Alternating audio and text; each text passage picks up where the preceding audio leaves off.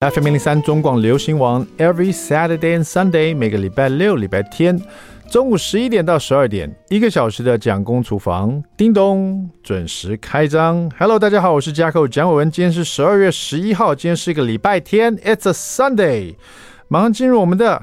蒋公周记，是的，今天是十二月十一号啊。那我想大家最近应该可以感觉出来这种封世主的感气氛了嘛，哈，因为现在已经进入准决赛了哈。这个越接近决赛的时候呢，大家对于这个预测谁会得冠军啊，或者对于自己所支持的队伍呢，或是这个 可能下的运彩会越多哈，呃，全民参与这样子哈。呃，世足呢，今年已经是第二十二届了哈，也是第一次在这个阿拉伯语。阿拉伯国家这个凯达哈主办了，那你知道这个在二十二届的世足里面有哪几个国家得过冠军吗？你知道吗？其实不多哎哦，呃，二十二届世足里面呢有八个国家曾经拿过冠军哦。当然，大家应该猜到拿最多冠军的应该是哪一队？应该知道吧？巴西队对，巴西队呢是唯一一个打进全部哦。呃，二十一届决赛周之球队哈，他们赢过五次冠军哦，所以巴西每一年都是最看好的，都希望他们可以拿到冠军这样。哎，很多人都是巴西的支持者哈，他们踢球又踢得非常华丽这样子哈。然后再来是意大利队跟德国队哈，啊，这两队各获得四次冠军，也蛮厉害的哦，对不对？意大利队跟德国队哈。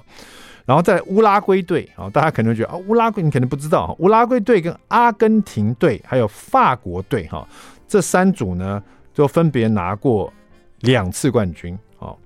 然后呢，英格兰队啊是自己在主办赛事的时候取得一次冠军啊。然后西班牙队是在南非主办的赛事得过世界杯的冠军。所以有得过五次的巴西，有得过四次的哈，像德国啦、意大利啊，有得过两次的哈，像乌拉圭、阿根廷、法国，啊，英格兰呢、西班牙呢啊，都还有得过一次这样子哈。今年到底谁会得冠军呢？会是这八个国家里面，还是有可能会是别的国家呢？现在已经进入准决赛了嘛，啊，所以应该比较好预测了。但是因为我们在录音的今天是十二月一号，所以我其实并不知道啊。为什么突然讲到世足呢？其实我以前呢，四年前也倒是决赛的时候比较好像认真在看哈，或者是亚洲队伍在踢的时候，比如日本队啊、韩南韩队在踢的时候比较注意一点这样子，因为新闻都会报嘛哈。那今年呢？今年是因为有一句话叫做“小赌怡情”呢，然后因为 LINE 群组的这个发达的关系哦，就变成说让我很投入世足球赛，因为。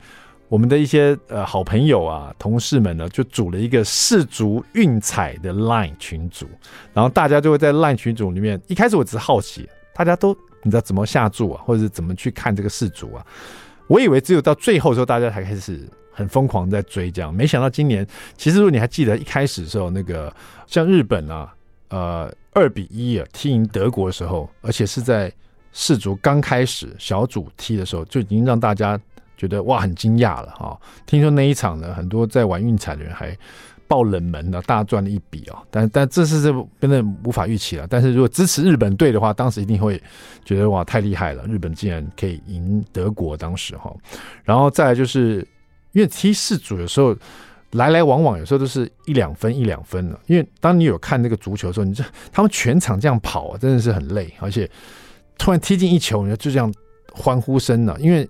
有时候就一球就可以定胜负了，不像打篮球啊，就一来一往打几百分那种的，你知道，一百多分对一百多分那种的，有时候几秒钟可以射两球，有没有？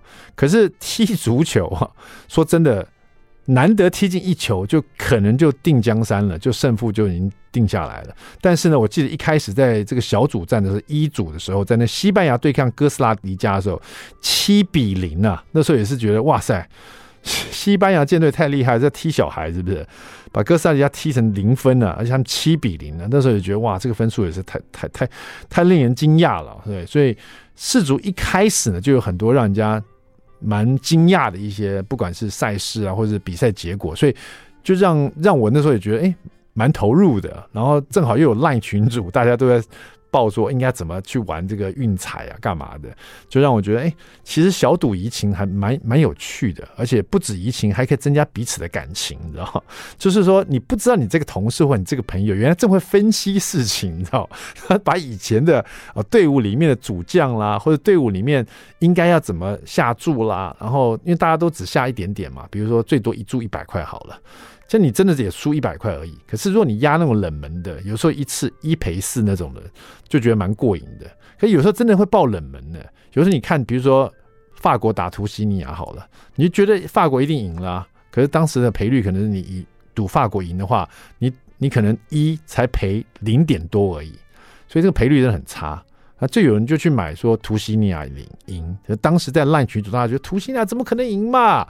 像当初看那个法国打突尼西亚的时候，也是觉得说，大家觉得一定是法国赢嘛。呃，可是如果你下注下法国的话，它的赔率就很差，好像是一才赔零点多一点点而已。就是，可是如果你那个下注突尼西亚的话，它就一赔，比如三点多、四点多。可是大家都觉得突尼西亚不会赢啊。而那时候在小组里面，突尼西亚基本上已经 out 了，所以大家会觉得说他可能斗志不高啊。没想到。他们当时虽然在小组里面已经被刷掉了，但他们当时整个队伍就希望说，至少我要赢法国队，因为法国队是上一届的冠军之呃队伍嘛，所以如果可以打败冠军队伍，回国也是面在面上有光，对不对？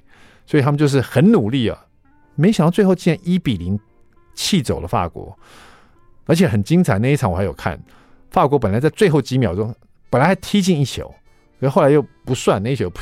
所以很多在那个下运彩的人就觉得这个这诡谲多变的，然后会印象很深刻。然后当你有一个群组，大家在聊这个，而且群组里的人就很有趣哦。他们买了运彩以后，他会把运彩在他买的哪一队买的什么分数，然后怎么买，他都会 po 上他的 line 里面，大家就互相在比较。然后有的人会买一样的，有的人买完全不一样的。然后所以说。这个球赛结束就几家欢喜几家愁，然后就很多专家啦，就自己变专家，自己变老师，在那边报名牌这样子，就整个的过程呢、啊，不只是看运动啊，觉得可能就是人家说小赌怡情，你当你放了一百块进去，你在看的时候就特别的刺激啊，特别对你下注那个队伍加油这样子，然后就会特别重视啊，这一球快进了，或者快接近那个球门的时候，普通你没有下注哦，你看到这个队伍接近球门。你也觉得啊，哦，快踢进了，这样哦，加油加油。可是如果你下了一百块，他只要接近球门，你整个人就快跳起来了，机会来了。可是完全没有机会，因为马上被踢走了，这样子。所以这个世足哦，因为我以前蛮喜欢看 NBA 的，那因为看 NBA 的人呢，看棒球或是看世足啊，他那个落差是很大的。就像我说的 NBA 啊，你可以，你也需要目不转睛。几乎每一秒钟都是精彩片段哦，可能世足也是啦，可是世足它场地很大嘛，你从这边踢到那边去，有时候又会过位犯规，你知道那个那个过位我就看不太懂，越位啊，那个叫越位对，有时候会越位，我就有点看不太懂越位怎么回事，所以只有靠裁判来喊了。不过现在因为有电脑什么三 D 了嘛，它它会让你知道说，哎，怎什么情况，你就比较投入一点。那看 NBA 是每秒每秒钟这种状况，看这个世足呢也是很精彩，踢来踢去踢来踢去。可是你看看棒球，整个就很松弛的感觉，不知道什么时候发生什么都不知道，你就吃你的热狗喝东西哦。最近就在封世足了，希望最后呢你所支持的队伍呢可以这个大放异彩夺下冠军哦。那我希望我所下的运彩呢，最后支持那个队伍也可以大放异彩。让我至少小赚一点哈。好了，这当做我的圣诞礼物嘛，好不好？二零二二的这个真正圣诞礼物就是我们拥抱希望，传出爱的这个圣诞爱心义卖活动哈。从十二月二二号就正式开跑了。其实我们从十二月二号到二十三号，每一天哦，礼拜一到礼拜五，我们都有义卖活动，而且每一次是每日一物哦。我们这个请了很多这个这个。呃，公家机团体啦，然后号召企业一起来共襄盛举哈。今年活动是十四年了哈，我们关注对象是 CCSA 中华育幼机构儿童关怀协会哈，为他们的失家儿稳定生活计划筹募基金，希望大家可以多多参与，到我们这个中广流行网 I Like Radio、中广音乐网 I Radio 线上听，参加二零二二拥抱希望传出爱的空中义卖活动哈。希望大家一起发挥爱心，一起送爱给失家儿，一起敲响圣诞的铃声，让关怀成为最好的圣诞礼物。好了，我们稍微休息一下，待会马上回到蒋公厨房。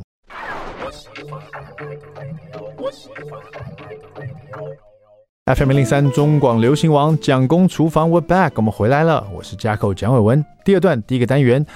蒋公来说菜。我们刚刚上一段呢，说到这个我最近在封世足这个事情，而且世足已经进入了这个准决赛。我想大家都在封世足哈。那我我不知道西班牙队现在怎么样了，但是因为我们在录今天十二月一号嘛，但西班牙队也是大家所喜欢的哈。今天就来讲一道西班牙海鲜炖饭好了。西班牙海鲜炖饭呢，其实呃有。一些不同做法啦，那有一种做法是比较接近意大利的海鲜炖饭，就是它会加 cheese 在上面。那我们今天做的是西班牙的哈。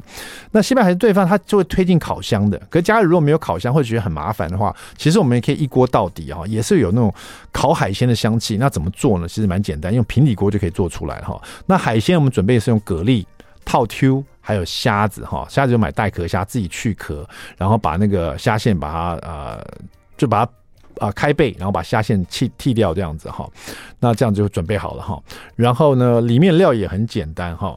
那当然，辛香料啊，这个呃大蒜啊、洋葱一定要有哈。那最主要它会有这个呃姜黄粉哈。那其实事实上它会用番红花啊，但番红花其实蛮贵的哈，所以我们都用姜黄粉来代替，因为它都会有那种。呃，比较偏金黄色的颜色嘛，哈，那我就用姜黄粉来代替。那做法很简单，那我刚刚讲到就是你要有那种烤海鲜的香气呢。第一个，你就先来处理你的海鲜哈，先把锅子加热哈，加热了以后呢，锅子很热哦啊，不要放任何油，直接把这个去壳、去壳，然后已经化背的虾子还有套体我。就是洗干净，然后切成切圈的套 Q 啊，直接把这两个海鲜放在你很热的锅子里面哈，不要放油，直接放进去，然后把它散开来，然后用锅铲来把它压平，然后你就听到那个海鲜碰到那个热锅滋滋那种叫声哈，就先不要去炒它，是要去压住它，让它煎哦，煎到它有点烙上颜色。有点烤的那种焦痕，那个香气出来以后，你再去翻它，这样子一面这样压下去煎，至少要煎到三十秒以上才会有烙那个痕迹出来。那个烤海鲜的香气哦，就会随之而来，你就闻到那个香味，然后再再把它炒散就好了。稍微炒炒散以后，这时候呢，你就可以放那个啊、油啊，你可以先把这两个海鲜拿出来，就是虾子跟套秋稍微第一个有一面已经有焦香味了，烤海鲜味道出来，你把它先再用。呃，锅铲把它炒一炒，然后都变色了，把它取出来。锅子里很香的这个香气的时候，放油进去，放油进去，把洋葱、大蒜、新香料先放进去，然后呢，把它炒一炒，然后再把羊菇切片的羊菇放进来啊，然后这时候呢，就把那个姜黄粉哈放进来，好，在这个。很香的大蒜啊、洋葱啊和这种香气里面呢，然后又有油跟那个蘑菇也被炒香了。这时候把姜黄粉放进来，让这些新香料和蘑菇都变成金黄色的哈。啊，姜黄粉大概一大匙左右哈，炒香香的这样子。然后这时候再把这个呃水加进来，水加不用加太多哈，水大概加先加大概两百 CC 到两百五左右哈，然后就把水煮滚哈。煮滚的时候，再把蛤蜊放进来，然后上盖，让蛤蜊煮开来。蛤蜊煮开了以后呢，这个汤汁里面就会有蛤蜊的鲜咸味哈。那这时候，如果你喜欢吃这种呃，就是说你喜欢吃蛤蜊肉，可是你不想那么麻烦，在饭里面还有蛤蜊壳的话，这时候你可以先把蛤蜊壳一个一个挑掉，让这里面只有蛤蜊肉。如果你想要比较简单一点的话，你就都不理它，让蛤蜊开了以后，这时候有汤汁，有那个蒜头、洋葱，还有这个蘑菇在这里面，这个汤汁里面已经变金黄色的。这时候你就把你的饭已经煮好的饭，哈，大概两三碗的饭直接倒进来，我们不用生米来煮，我们直接用饭把它放进去。饭放进去以后，就开始吸收这个蛤蜊的这个鲜咸的汤汁，而且这锅子里面一开始还有烤海鲜的香气，有没有？再加上新香料的味道，直接被这饭粒去吸收，哈。那这汤汁很快。因为你大火在煮嘛，你就去翻炒它，让这个呃饭粒去吸收这些汤汁，那里面还有蛤蜊在这里面。这时候就把你，而且饭粒就把它炒到金黄色了。这时候就把小番茄啊切片丢进来，然后再把这个呃刚刚那些海鲜烤的海鲜也丢进来，再一次翻炒一下以后，就开始调味哈，再加一点点糖或加一点盐，然后再加上比如说意大利香料粉哈，综合香料粉，然后最最后最后就把九层塔洗干净的丢进来，再翻炒两下。就完成了。那你要让这个西班牙海鲜呃炖饭 upgrade 的话，你也可以切一些红黄甜椒，切成丁哈，跟刚刚新下的一起炒一炒哈，也会非常的漂亮哈。这样子呢，这个我们的海鲜炖饭就完成了，非常简单，不用进烤箱，也会有那种烤海鲜的香气。在家里试试看，好吃的西班牙海鲜炖饭。好了，稍微休息一下哦。对了，还有一个我们的美食冷知识哦，提到了这个欧洲的西班牙，我们今天这个冷知识要带你去意大利哈。你知道这个世界七大奇迹的比萨斜塔，这是我们的世界遗产哈。那比萨斜塔呢，它是斜的，当然大家都知道。请问你知道比萨斜塔哈，它是一一七三年开始建造的，至今已经有八百多年了哈。它一开始最初这个比萨斜塔。是拿来做什么的？一，它是教堂的钟楼；二，它是储存杜兰小麦的塔仓；三，它是意大利托斯卡纳省的比萨城最重要的防御塔。这三样选一样，你觉得是哪一样？休息一下，再回来告诉你答案。别走开。I like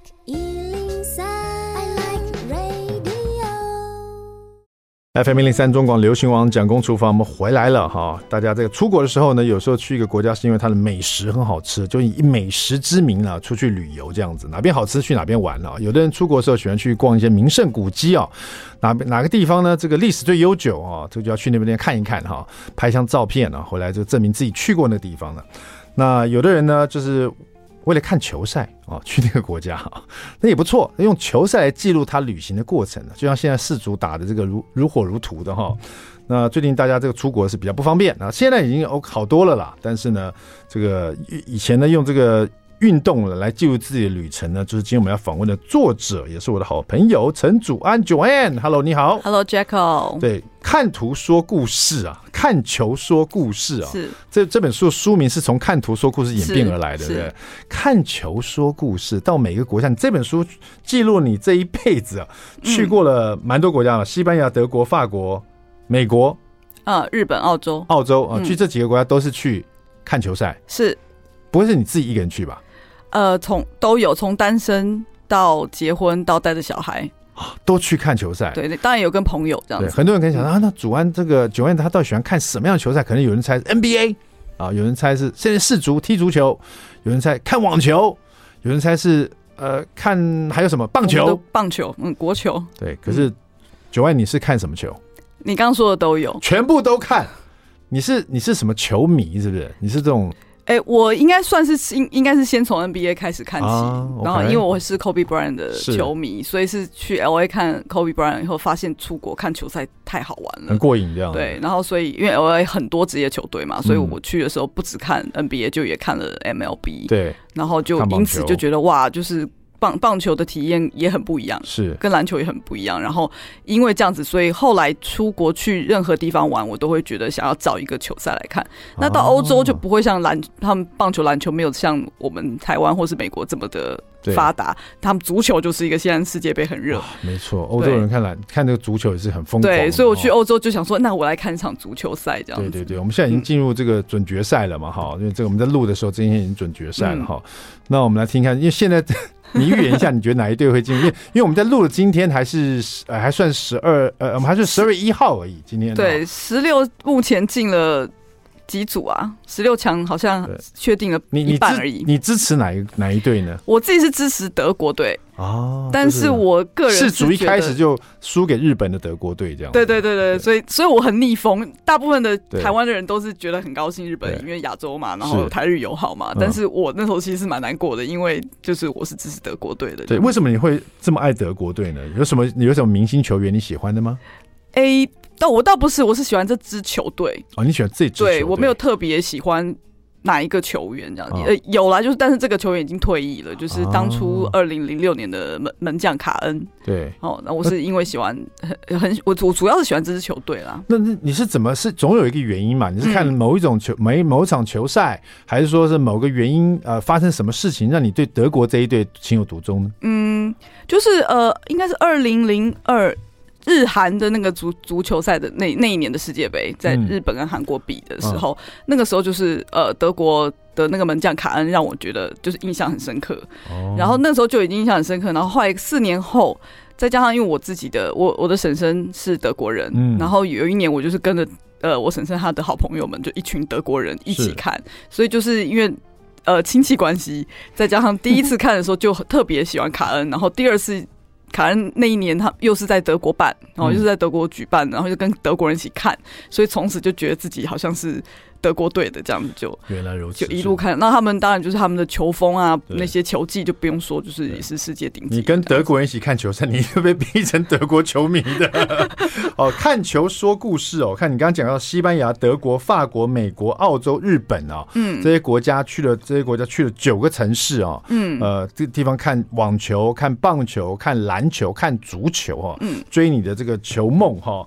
那顺便呢，正好这几个国家里没有一个意大利的。今天我们的美食冷知识呢，刚刚在广告之前呢，问了大家有关一个意大利比萨斜塔的冷知识。我们来问一下九万，看他知不知道哈？这个比萨斜塔我们知道是七大奇迹之一哈，这个呃世界遗产嘛，对不对哈？那比萨斜塔呢，其实它是在意大利托斯卡纳省的比萨城北边哦，嗯，那个地方哈，有一个广场那边有一个独立的白色塔。嗯嗯嗯，请问这个塔最初的作用是做什么的？哈，第一，它就是一个教堂，教堂的钟塔、钟楼这样。第二，它是储存意大利杜兰小麦的塔仓。嗯。第三，它是意大利托斯卡尼纳省这个比萨斜塔，它是很重要的防御塔。你觉得它是第一个？它是一个教堂钟塔。第二个，它是储藏杜兰小麦，你知道意大利杜兰小麦，意大利面的最很很厉害的那个小麦的一个塔塔仓。第三，它是一个防御塔。它是这个意大利托斯卡尼省这边的一个很重要的防御塔。哇，因为这是美食节目，那应该就是 B 了吧？你觉得哦，这是照这个节目蒋公厨房的案例来看，你觉得它是储存杜兰小麦的塔 塔仓？对，我去过那里，但我完全就是、哦、你有看过比萨斜塔？对，就是一般 跟一般人一样，就只是在那边拍那个借位的照，完全没有不求甚解，完全没有想到。对，比萨斜塔是一一七三年开始建造，到现在已经八八百四十年了哈。嗯、这个斜塔建造的时候，其实是呃，其实造有很多，就是它它造在两百多年才造完的哈。它最初的设计其实不是斜的。啊，原本是设定要八层楼，哈，高五十四点八米，用了十年盖到第三层的时候，嗯，就发现它的塔体呢，一一侧就下陷了，就开始倾斜，因为它的地，它的这个地面呢比较松软哈，而且比较不均匀，地基土壤的情况就让比萨斜塔会这样倾斜哈。那当时就是。因为正好那时候比萨跟这个佛罗伦斯正在开战，设计师因为又在战争期间，他又比较想不出怎么纠正这个倾斜的这个办法，于是这个塔楼就开始将近一百多年的停工。嗯，就开建以后就停工一百多年呢，就这个塔就在那个地方，一百多年后再开始在修起，开始在建造。可是因为它城市地下的土壤真的太松软了，就算灌了水泥进去啊，还是让这个塔一直一直慢慢的倾斜。不过这个塔倾斜，它还顶住了。四次大地震哦，都没有倒塌。嗯，也正好是因为它地面很松软，让它呢就没有倒塌。嗯，那到底这个塔原先是做什么的？其实原先这个比萨斜塔它是教堂的钟楼。哦，啊，它就是那边有一个白色教呃教堂啊，大教堂的钟楼哈，它是一个独立的，前面是大教堂。后面是独立的钟楼，他们是在这个所谓意大利的奇迹广场上面哈，这样子，所以它不是储藏杜兰小 小麦的塔塔仓啊，也不是它的防御塔哈。嗯。好了，那这个去世界可以看球赛啊，这个现在呢，我们的那个 Joanne 呢，来蒋公厨房也稍微哎学到一个美食冷知识了哈，真的，回去问你老公，会问你女儿，看 她知不知道哈，那。你刚刚说你是德国队的支持者哈，嗯、那在这本书你也去过德国对不对？去德国哪里啊？呃，这这本书没有没有，我去过德国，哦、但是这本书里面没有提，没有提到德国，因为我去德国的那个时候没有球赛，但是是他们那时候是欧洲杯，我有一个经验是这这本书里面没有写出来，就是我跟我我住的 Airbnb 的那个民宿的主人，对。他们一起看，他们看德国对土耳其队，你怎么去选择哪一个球赛的记忆要放在这本书里面？譬如说，刚刚你讲的那个 Airbnb 德是不是一个不好的经验，所以干脆不要放了这样？倒也不是，是我觉得是很有趣的经验，只是因为我没有去现场，所以我还是有依据，我真的有去现场的。像像刚提到意大利，我也去过意大利，但是也是那个时候并没有球赛，很可惜。不然意甲也是一个非常值得一看，而且帅哥很多的地方。所以如果下次去意大利，我一定会就想要想办法找到有球赛来看的时间，这样子。这样子好了，待会我们休息一下，回来讲公厨房的时候，我们就请 Joanne 呢，这个我们的看球说故事的作者陈祖安呢，在这里面先挑他第一场出国的这个球赛哈，搞，因为他是第一场，就让他觉得他很喜欢在外面国外看球赛，然后就开启了他这个。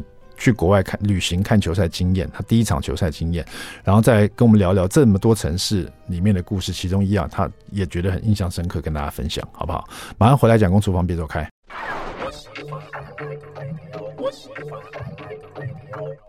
FM 零零三中广流行网蒋公厨房，我们回来了。今天我们访问这位作者呢，他在疫情期间呢，因为他觉得最最可惜，就是他没办法出国看球赛了哈。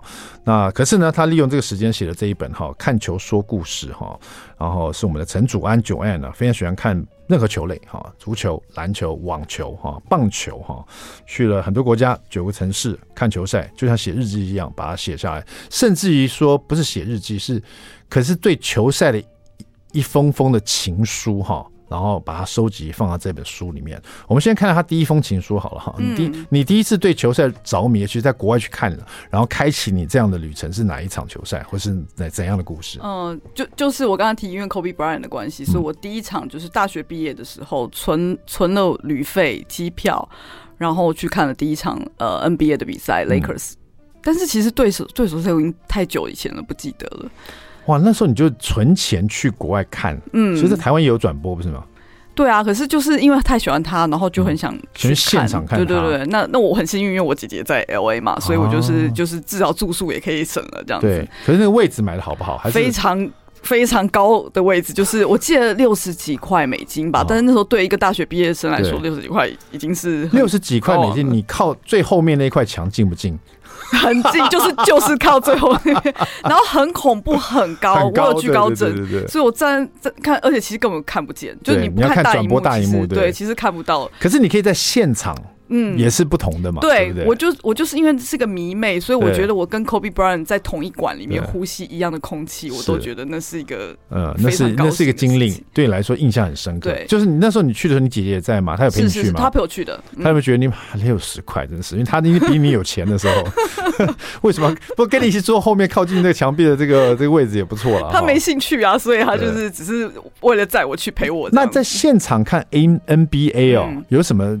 感觉是你印象深刻，就是说我们在家里看是得不到那种感觉的，或者是在现场看有什么有趣的事情吗？嗯，当然就是像看电影一样，对，你在家里现在串流平台都很很多，可是我觉得最不同的就是你在电影院你可以跟。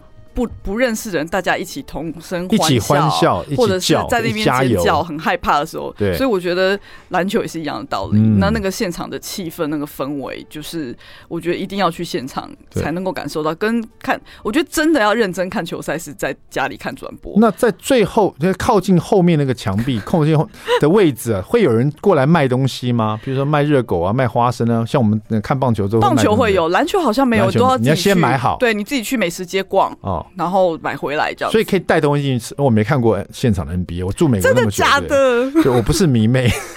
我去看 BTS 演唱会，可是我没有去看。所以你有去 Stable Center，但但是是看 BTS。我去去 Sta Stable Center，我去听脱口秀。对，我没有看 NBA。所以他那个，你可以带别的吃东西进去吗？喝喝的，还是你忘了？哎，好像可以吧，但是会安检什么的。对，但是好像基本上大家都是会去现场那一年应该是比较 free 啦，你那一年对不对？现在应该安检啦，疫情的关系，很多事情发生了，就变得很多大家顾虑比较多，可能就是比较麻烦一点。哦。那他会有像那个，他会有大荧幕突然在中场休息的时候会有秀嘛？对，对不对？他会有像棒球会有一些，比如拍观众的时候吗？有有有，那个是我觉得 NBA 最常有的，他他就是会现场都会放《Kiss Me》这首歌啊，然后然后就会照一对情侣，然后然后大家因为美国人他们都很大方嘛，他们就会 kiss 啊，或甚至会有人求婚嘛。是，那当当然有时候他会拍错人，你你是你兄妹。或或是两队，然后但是他拍到拍对两队的互相对互相不认不认识的人，对不对？这个在我们在电视上看到蛮蛮有趣的。然后像我那时候去就会很尴尬，因为我有我曾经有一次是跟我男性朋友，可是我们两个并不是情侣，我就很怕拍到我们的时候，然后我们又是东方人，是对，所以就是就是会很怕被拍到这样。但是那个是一个 NBA 很有趣的。一个桥段。对，然后另外就是啦啦队嘛，就是啦啦队会很火辣，啦啦队的表演这样子。美式啦啦队又很热情，嗯，所以中场的表演很长吗？还好，不有时候也会有那种呃让观众射球的时候，不是吗？对对对，其实就是台湾的，我不知道有看看台湾直男，其实现在是就是还蛮学习，就是那些。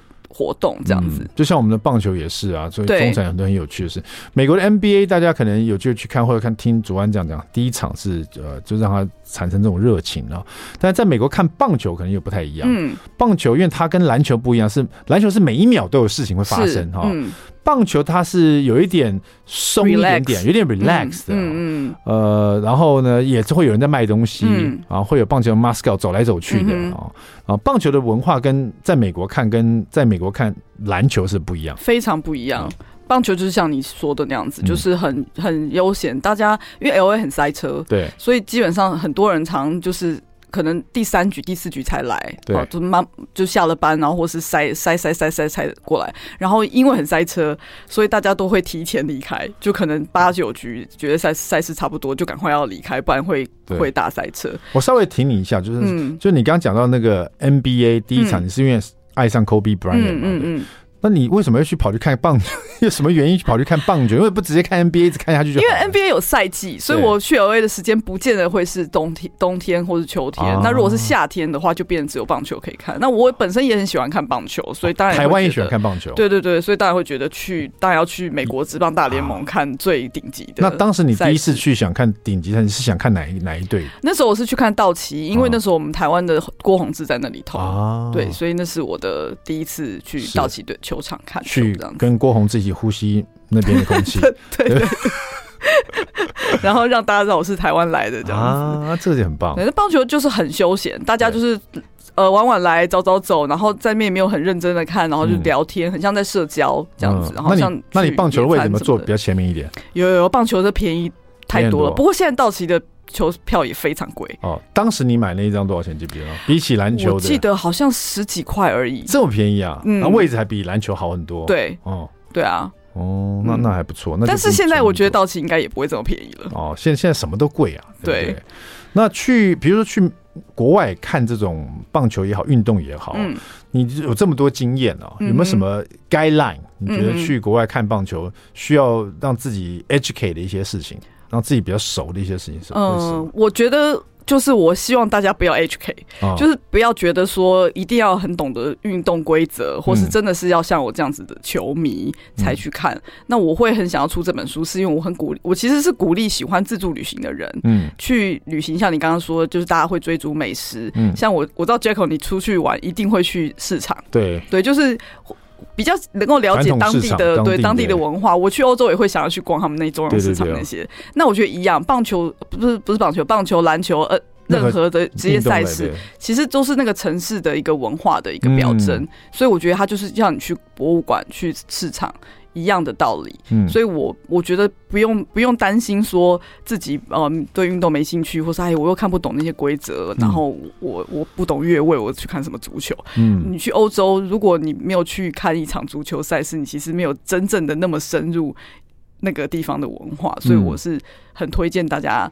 不用特别带着什么样的心情去这样，但当然，我觉得基本的那个知识就是知道什么时候有赛事啊，那个我觉得都很简单，上网都查得到这样。而且到国外，比如说到美国去看球赛啊，或者到任何其他国家看球赛，你会突然跟那那里的人，对不对？产生某种某种连接嘛，而且你会在在一定的时间里面听到那。那个语言的脏话也好，或是欢呼声也好，他的一种表示快乐跟愤怒的那种，对对，没错，表现都会都会让你学习到的感觉，对不对？